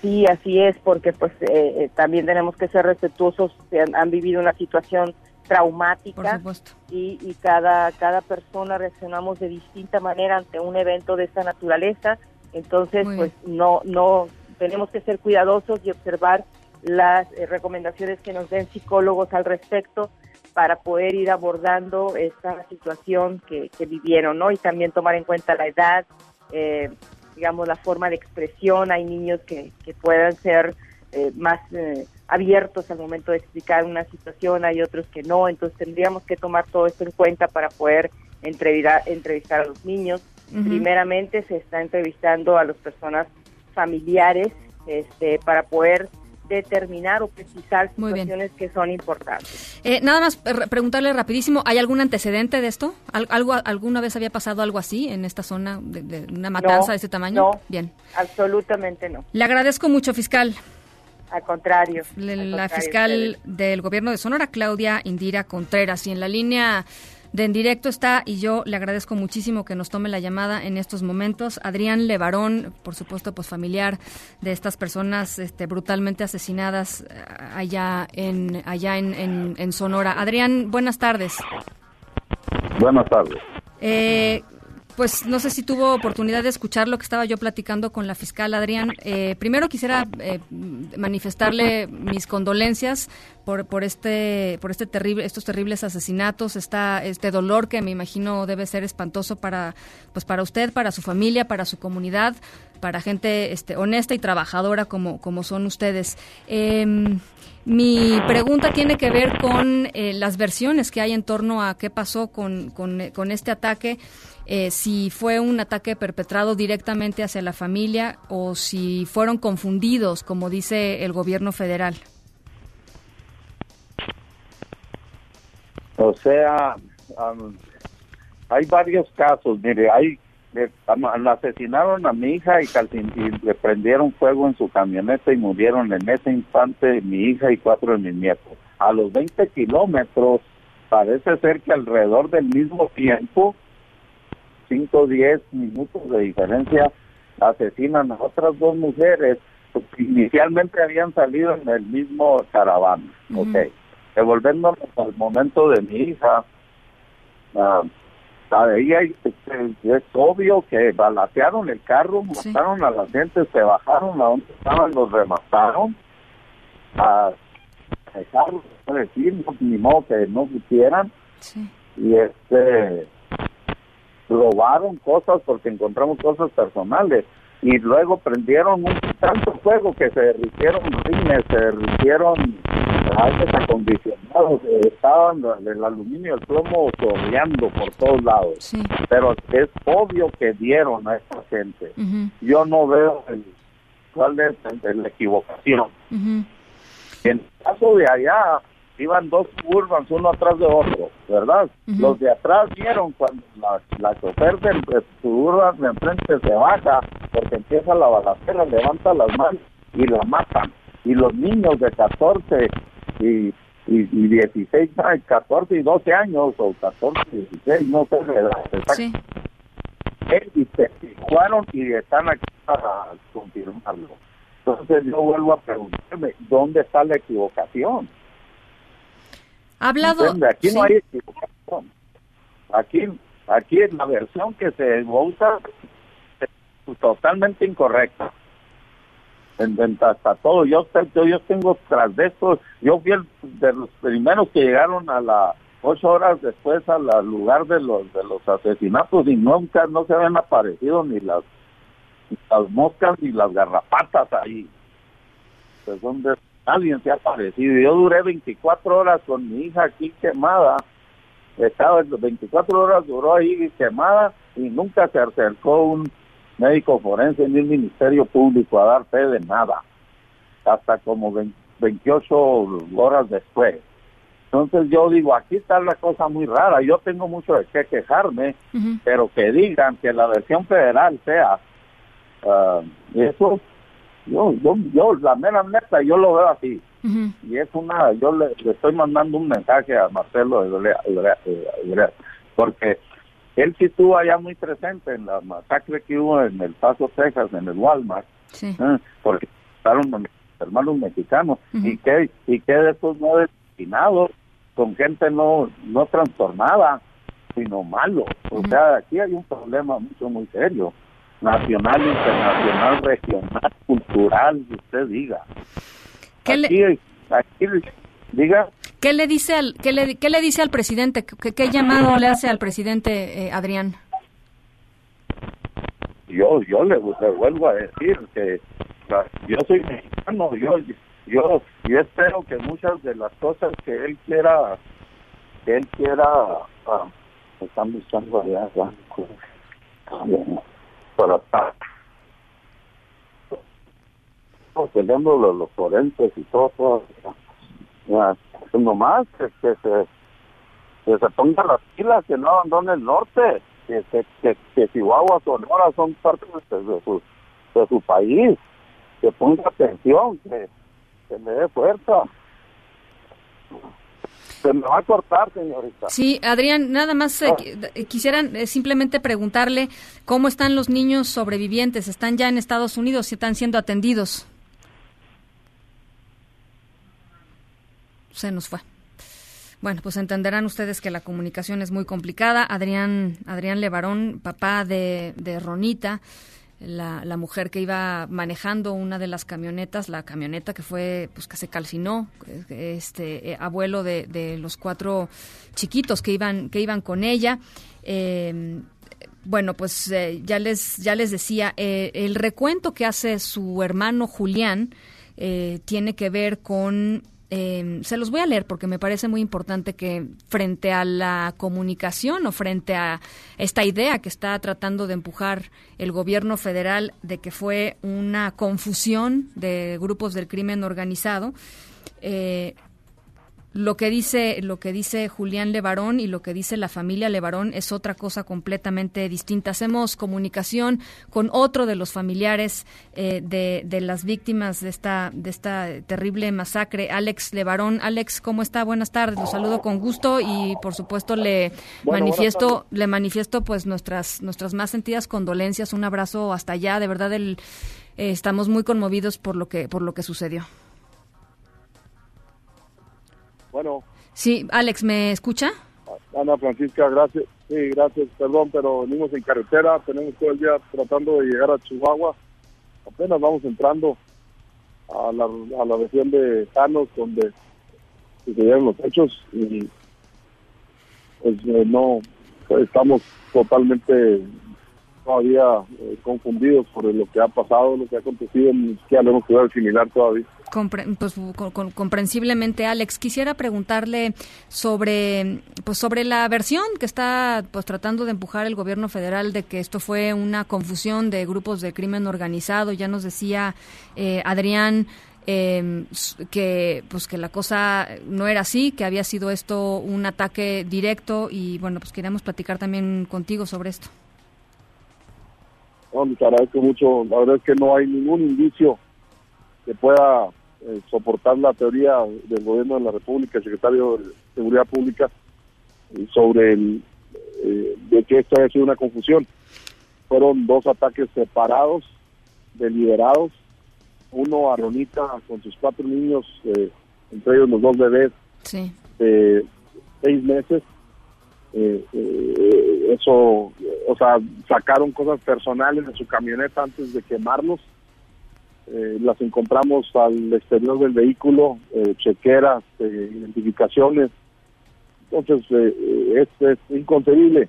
El segundo ataque ocurre más arriba de la misma tierra, a los vehículos de Donna y de, su hermana, en donde matan a las dos mujeres y, y asesinan a otros cuatro niños entonces, eh, esto es eh, esto es un ataque deliberado de terrorismo eh, en contra de civiles mexicanos que transitan estas carreteras, estos caminos rurales, estas terracerías a diario, y, que nos queda clarísimo que, el, que el, concepto o la razón está dirigida a intimidar la región, causar un estado de pánico, lo cual nosotros por nuestra cuenta no, no hemos podido totalmente asimilar que, no lo vamos a permitir, pero eh, es, eh, es, es de costumbre que cuando eh, la, los, las redes sociales y la ciudadanía se da cuenta de lo que está realmente sucediendo en nuestro país, las teorías oficiales empiezan a circular en otro sentido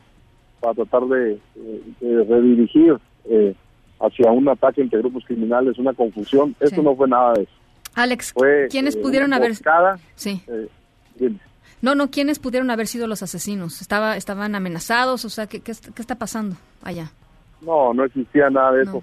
Estamos hablando de, gente que se dedica a producción de nuez en esta región, ganaderos. Estamos hablando de familias que circulan estos caminos todos los días.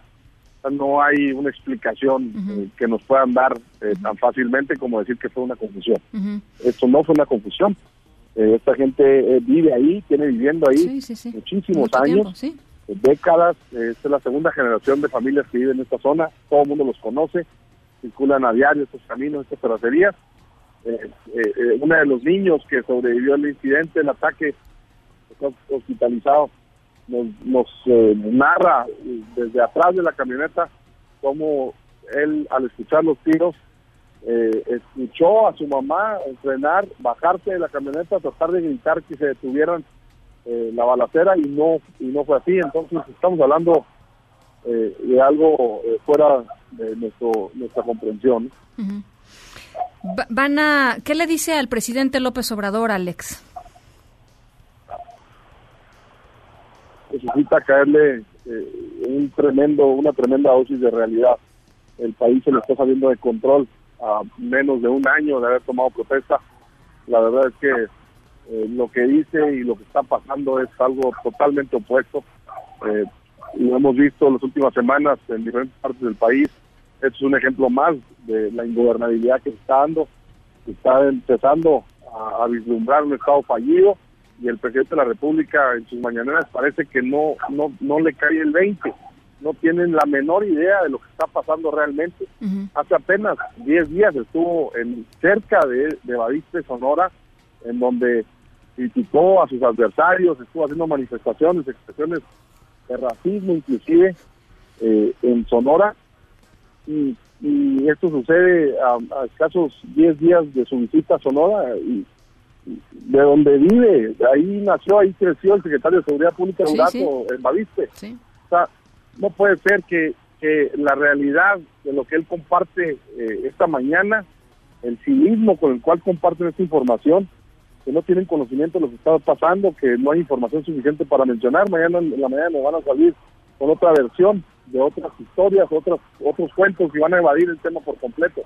Queremos evitar que esto suceda y esa es la razón por la cual hemos estado movilizando las redes sociales para asegurarnos de que en 24 horas no se vaya a construir una caja china de otro tipo y que este tema quede en el olvido nuevamente como han quedado muchos otros a lo largo de, estos 11 meses que parecieran ya un sexenio completo.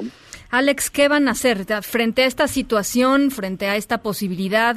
¿Qué va a hacer la comunidad? Supongo que igual es, muy temprano todavía, están en shock como, como me dices, pero ¿qué, qué, cuál es el plan que van a hacer que se ha dicho?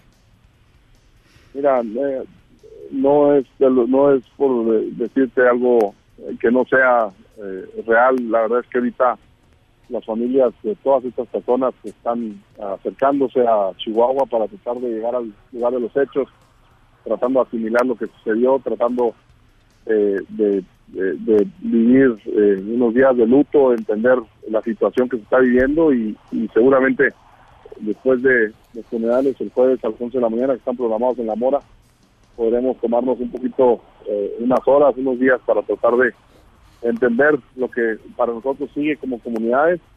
Eh, no es la primera vez, desafortunadamente, que hemos enfrentado eh, estas condiciones tan adversas. Ahora, eh, la diferencia tan, tan dramática es que son gente inocente, son gente que no sabía lo que estaba pasando, son niños que vivieron una, una situaciones a lo largo de 12 horas no podemos ni siquiera imaginarnos. el relato de esos niños es realmente eh, muy difícil hasta para contar. ¿Cómo están ellos, Alex? Los niños que fueron encontrados, el bebé está en perfectas condiciones, fue protegido por su madre. Un paz descanse, los otros niños están ya en hospitales, el niño que está en cirugía, que tuvo un, balazo en, en, la quijada y que estaba en peligro, eh, eh, va a estar bien. Los otros cuatro están estables, parece que ya están fuera de peligro por completo. Esperemos que así sea el caso, de, lo que resta del día de hoy. Pero eh, ahorita la verdad es que estamos asimilando todo lo que nos está pasando porque es una situación muy, muy difícil de, de comprender, ¿no? Sí, entiendo. Eh, todavía no tienen todos los cuerpos, por lo que por lo que supe, estaban todavía con el Ministerio Público tratando de hacer el levantamiento de los cuerpos eh, con las autoridades. ¿Alguien se, se, han acercado con ustedes? ¿Las autoridades han sido sensibles frente a esto? Porque me llama mucho la atención, digamos, que sea este asunto de fueron víctimas de una confusión y por otro lado, pues quiero saber cómo los han tratado a ustedes. Mira, nosotros rara vez dependemos de las autoridades, casi siempre estamos haciendo nuestras propias actividades independientes, no dependemos de apoyos, de subsidios, de, de, seguridad pública en nuestras comunidades, siempre estamos cuidando los vecindarios, siempre estamos monitoreando lo que está pasando, robos, secuestros, siempre estamos expresando ante la sociedad civil y ante el mismo crimen de la región, eh, que tiene acechando esta región ya por muchos años, es una región muy complicada, eh, como lo son muchas partes del país. Eh, entonces, eh, somos conocidos, nos respetan, nosotros no metemos con nadie, siempre estamos trabajando en pro de las comunidades de la región y, pues hemos sido respetuosos. el ejército mexicano de todas las autoridades es el que más nos ha respaldado en todo este trayecto tan difícil que hemos tenido estas 24 horas y siempre estaremos agradecidos con ellos por la rapidez en la que ellos se movieron, nos apoyaron con los helicópteros para mover a nuestros a nuestros eh, sobrevivientes y, pues no nos queda más que agradecer lo que sí se hizo y ya tendremos oportunidad en los próximos días de poder asimilar los errores que se han cometido eh, eh, de nuestras autoridades y, donde nosotros pudimos haber jugado un rol diferente también, porque eh, yo creo que todos los ciudadanos tenemos que asimilar que somos, debemos ser partícipes, no podemos dejar todo en manos de las autoridades para salvaguardar nuestro patrimonio, nuestras familias, y nosotros siempre hemos sido personas que pensamos de esta forma, de esa forma hemos correspondido con gratitud lo que las autoridades nos aporten, pero eh, ahorita realmente eh, lo único que esperamos es que nos entreguen los cuerpos de, las personas que fueron masacradas en un acto terrorista y que podamos eh, eh sepultarlas en las próximas 48 horas con todos los honores que se merecen. Alex, eh, de verdad te mandamos un abrazo muy fuerte, nuestra, nuestra solidaridad, nuestro apoyo. Estos micrófonos están abiertos siempre para el mensaje que quieran eh, brindar y por favor, eh, pues de verdad recibe todo nuestro cariño a ustedes, todos los, todos los Levarón allá. Y pues estamos en comunicación, Alex, para, para ir dándole seguimiento a, a, esto y que efectivamente pues lo que sucedió con, con, con estos miembros tan queridos de su comunidad no termine como muchos otros casos en la impunidad. Muchas gracias. Buenas noches. Gracias, eh, Alex Levarón. Pues poco que agregar, ¿no? La verdad, poco que agregar. Eh, las 6 con 34, vamos a hacer una pausa y volvemos. Nos gustaría que pensaras en qué momento supiste que necesitabas un seguro de auto. ¿Fue acaso cuando escuchaste esto?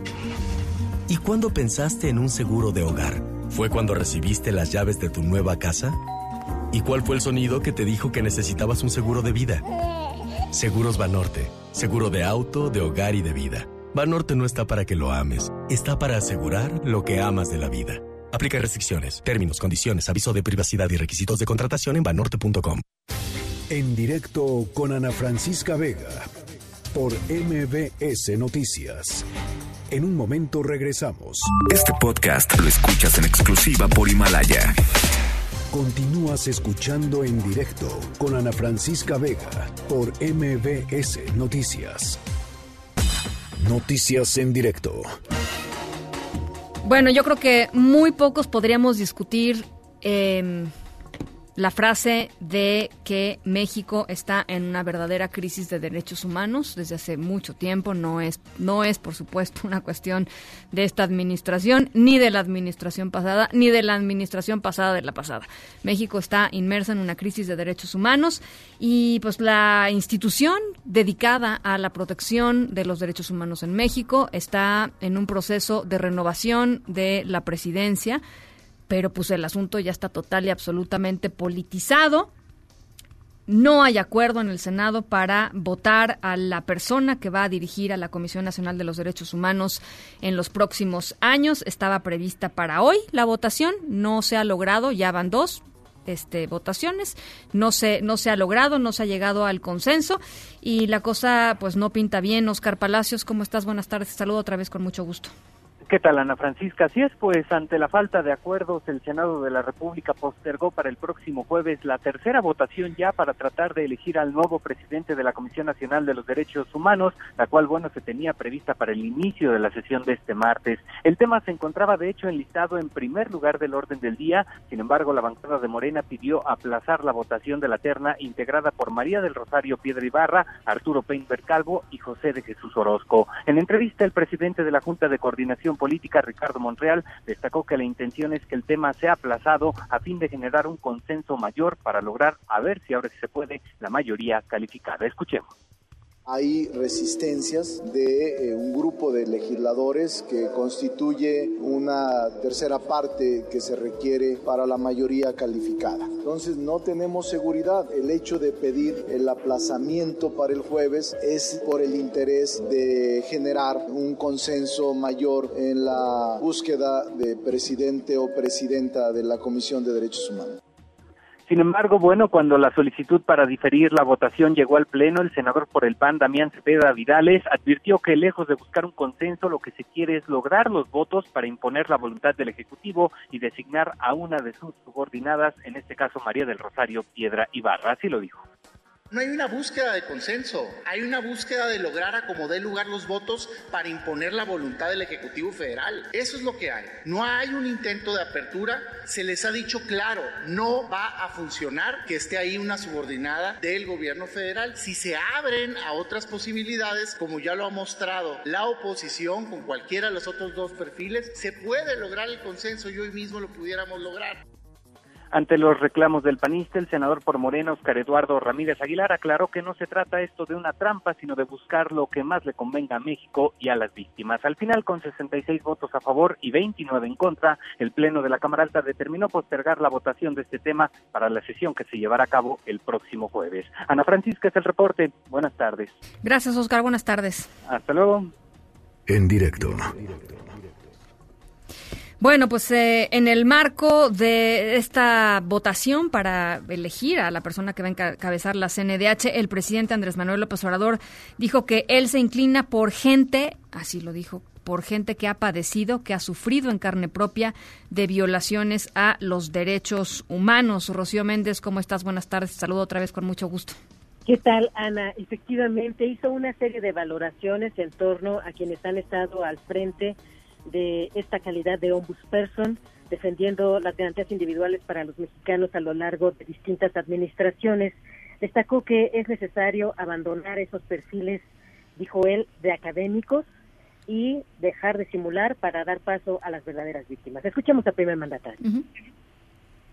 Los que han estado ahí demasiado vinculados al régimen yo prefiero la gente que ha padecido, que ha sufrido en carne propia violaciones de derechos humanos, entregarles a ellos la encomienda, porque los que han estado ahí, que vienen de los institutos jurídicos y maestrías, seminarios, para aparentar de que se están atendiendo los problemas de violación de derechos humanos, de corrupción, de falta de transparencia y en los hechos, continuó lo mismo. Entonces ya basta de todo eso, ya basta de simular.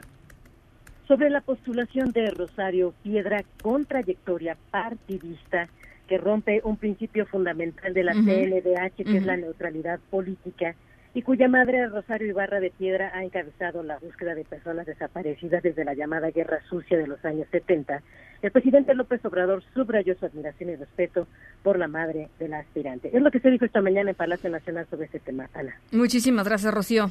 Muy buenas tardes. Gracias, buenas tardes. Pues nada, nada más decir, este, evidentemente esto de que él, él prefiere eh, gente que ha padecido en carne propia de violaciones a los derechos humanos. Hay que cabe nada más decir, la única persona que ha padecido, que es víctima, digamos, este, al menos eh, eh, víctima no directa de una violación a los derechos humanos, pero sí a la desaparición de su hermano, es justamente Rosario Piedra Ibarra, ex candidata a diputada federal por Morena, que está en esta terna para para la persona que, bueno, esta terna que se va a votar en el Senado o que se pretende votar en el Senado para elegir a la próxima persona que va a encabezar la CNDH. Así es que, bueno, pues la línea ahí está bastante, bastante clarita. En directo.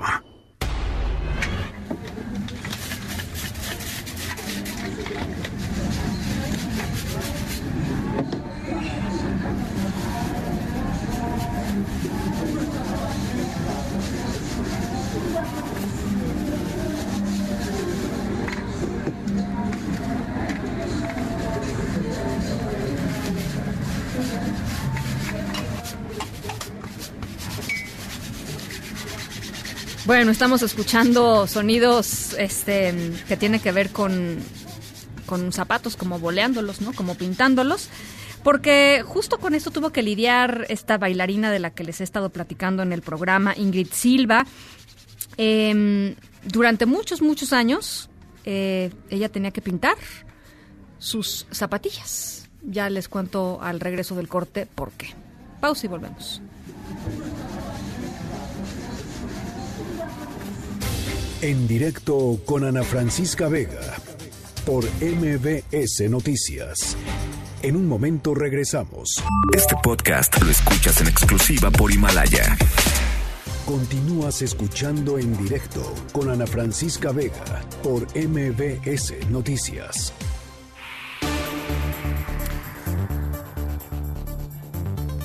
A ver, ojo, aquí podemos, aquí podemos ayudar. Guillermo Mendoza López necesita sangre, está en la cama 451 del Hospital de Traumatología Doctor Victorio de la Fuente Narváez. Eh, ¿En dónde se puede donar? Bueno, pues en el Centro Médico Nacional La Raza, en el Banco Central de Sangre. Eh, lunes a domingo de 8 de la mañana a 1 de la tarde y de las 2 de la tarde a las 6. Esos son los horarios del Banco Central de Sangre.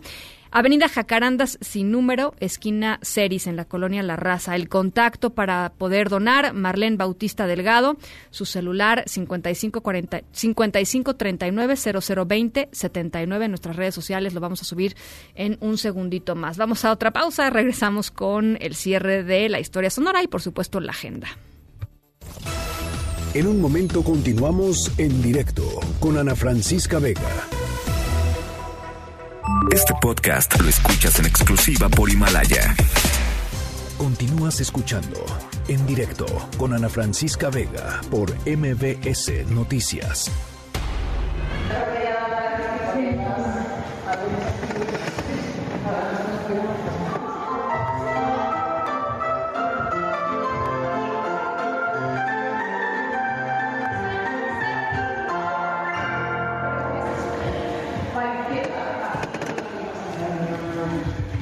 Bueno, pues ahí les va nuestro cierre de la historia sonora de hoy, que está verdaderamente maravilloso. Bueno, eh, el ballet sabemos que ahí está desde hace mucho tiempo, eh, desde hace siglos, ¿no? Eh, hay ballet, em, pero ha sido un, pues un arte que estaba básicamente, pues digamos, diversamente, racialmente no era diverso, ¿no? Eh, la gran mayoría de las bailarinas y los bailarines eran de raza blanca. Y bueno, pues esto eh, tenía un impacto directo en lo que hacía Ingrid Silva, esta brasileña que forma parte del Dance Theater de Harlem en Nueva York, porque cada vez que salía a bailar tenía que pintar ella sus zapatillas color marrón, color café, para que fueran más acorde con su tono de piel. Ella es eh, afro-brasileña. Y bueno, pues eh, estaba la verdad cansada de hacerlo hasta que llegó por primera vez eh, su, su, primer par de zapatillas eh, hechas pues ya en, en, su tono de piel, ¿no? Ya conforme se ha ido haciendo más diversa la, la, la danza, pues se han empezado a hacer zapatillas de distintos colores eh, eh, pues para que vayan con la piel de los bailarines. Así es que esta bailarina extraordinaria lo compartió a través de su cuenta de Twitter se hizo viral por supuesto mostró el video con algunas de las zapatillas de punta que ha pintado ella misma durante los últimos 12, 12 años. Y pues le costaba una lana además pintarlas. Así es que un gran triunfo para la diversidad, un gran triunfo para la inclusión y bueno, pues vale la pena decir que hay ya muchas marcas que han decidido tomar en cuenta esto y abrir a otros colores, digamos, para distintos tipos de piel. En Agenda con Rafael Arce. Mi Rafa, ¿cómo estás? Pues así, Ana, exactamente, con ese con ese suspiro también, ¿no? Así como de qué nos pasa, qué está pasando en nuestro querido y bello México, Ana. ¿Cómo estás? Buena tarde. Buena tarde. Buena tarde. Pues ahora sí no te pregunto si todo fluye, Ana, pues porque, pues no. No fluye, no fluye autoridad. Qué duro, ¿no? no, no, no, que la verdad qué duro eh, eh, esta noticia desde ayer por la noche que la todavía la pudimos dar aquí sí. eh, antes de antes de irnos, pero bueno, la verdad es que eh, sí sí es muy desconcertante esto que está pasando, es muy triste. El, el recuento de Adrián aquí en el programa, Adrián Levarón, papá de, de, Ronita y abuelo de cuatro de los niños que murieron incinerados, es sí. desgarrador. Lo que dice Alex también, en fin, es, es una comunidad golpeadísima y creo que bueno, pues lo que hay que hacer es este pues eh, abrir el micrófono, ¿no? Abrir, sí, sí, sí, solidarizarnos, abriendo el micrófono, teniendo todas las voces, Ana, desde la autoridad hasta la familia y demás. Y bueno, ¿cómo están? Buena tarde, buena tarde, noche a quienes nos ven y a quienes nos escuchan en directo. Hoy tampoco diré que las noticias en directo son mejor como todo en la vida, porque no hay ánimo, Ana, de veras que esto, esto deprime, pero bueno, nuestra nuestra obligación es informar. Oye, Ana, el gabinete de seguridad, pues mira, así. Bueno, ni tan así. apenas van para allá, ¿no? El gabinete de seguridad eh, eh, está eh, se está trasladando, está a punto de llegar a Sonora, toda vez que el asunto, la masacre se perpetró ahí en Avispe, en Bavispe, Bavispe, Sonora. Allá están el secretario de Seguridad Ciudadana Alfonso Durazo, Luis Crescencio Sandoval, el secretario de la Defensa Nacional, José Rafael Ojeda de la Marina y Luis Rodríguez, el comandante de la Guardia Nacional. Anda, estamos al pendiente de lo que eh, suceda en esta reunión, que por cierto la fiscal de Sonora, a quien entrevistaste hace algunos minutos, estaba dentro de esta reunión del gabinete de seguridad, es decir, pues otra vez, otra vez la, eh, eh, el asunto de seguridad es lo que mueve a nuestras autoridades, pero pues, pues bueno. Estamos esperando la investigación y demás y también eh, eh, el, cómo se están recuperando los cuerpos. Y que, den evidencia de esta esta eh, pues teoría tuya, ¿no? De que de que fueron confundidos porque pues todos los recuentos que nos dan la familia pues es otro, ¿no? Es otro. creo que... que... no, que fue una emboscada y que el ataque fue directo. Oye Ana, los senadores republicanos no se la perdonan a Andrés Manuel López Obrador, presidente de México. Ya ves que Lindsey Graham dijo que él prefiere ir a Siria que venir aquí a México. Que hay lugares en donde no, pero sí, sí, prefiere no pisar aquí, ¿no? Exactamente, pues que otro, otro senador republicano le acaba de mandar el mensaje a AMLO, Tom Cotton, él también senador republicano, y, y le mandó este mensajito. President Lopez Obrador came into office almost a year ago saying that his strategy for dealing with the cartels was going to be more hugs, not bullets. Más abrazos, no balazos. in a children's fairy tale. But in the real world, when three American women and six American children were gunned down and burned alive, the only thing that can counteract bullets is more and bigger bullets. If the Mexican government cannot protect American citizens in Mexico, then the United States may have to take matters into our own hands. Oye, perdón que te no, interrumpa, no, no, pero pues bueno, si quieren ayudar en algo a México, que vayan prohibiendo las armas sí, de claro. alto poder, ¿no? Esto que son cola, las ¿eh? que, se trans, que se que se que se eh, pasan de la frontera de Estados Unidos a México, este este tráfico de armas eh, en donde la gran mayoría de los eh, crímenes en México, de los cárteles de la droga, de los grupos de crimen organizado, se eh, hacen con armas que vienen de Estados Unidos, en donde es uno va al Walmart y puede comprar una AK-47 sin sí, ningún problema. no, no, no, claro, esto, Entonces, esto tiene también cola, ¿no? hay que, también por hay que. Oye, ese es un gran tema para mañana. Esto es un gran tema, le dice el senador. Eso de abrazos no balazos, eso funciona en un cuento de hadas. Y el asunto de que Karime Macías fue torturada, pues también estamos al pendiente de la reacción de la autoridad mexicana. Ana, de esto y de muchas cosas más. Muchísimas gracias, No, eh. Rafa. Muy buenas noches. Las seis con 55 nos vamos. A nombre de todos los que hacen posible este espacio. Gracias por acompañarnos. Este martes yo los dejo como todas las tardes con Gaby Vargas y después, ya saben, charros contra gangsters. Pasen buena noche. MBS Radio presentó En directo, en directo, con Ana Francisca Vega, por MBS Noticias. Este podcast lo escuchas en exclusiva por Himalaya.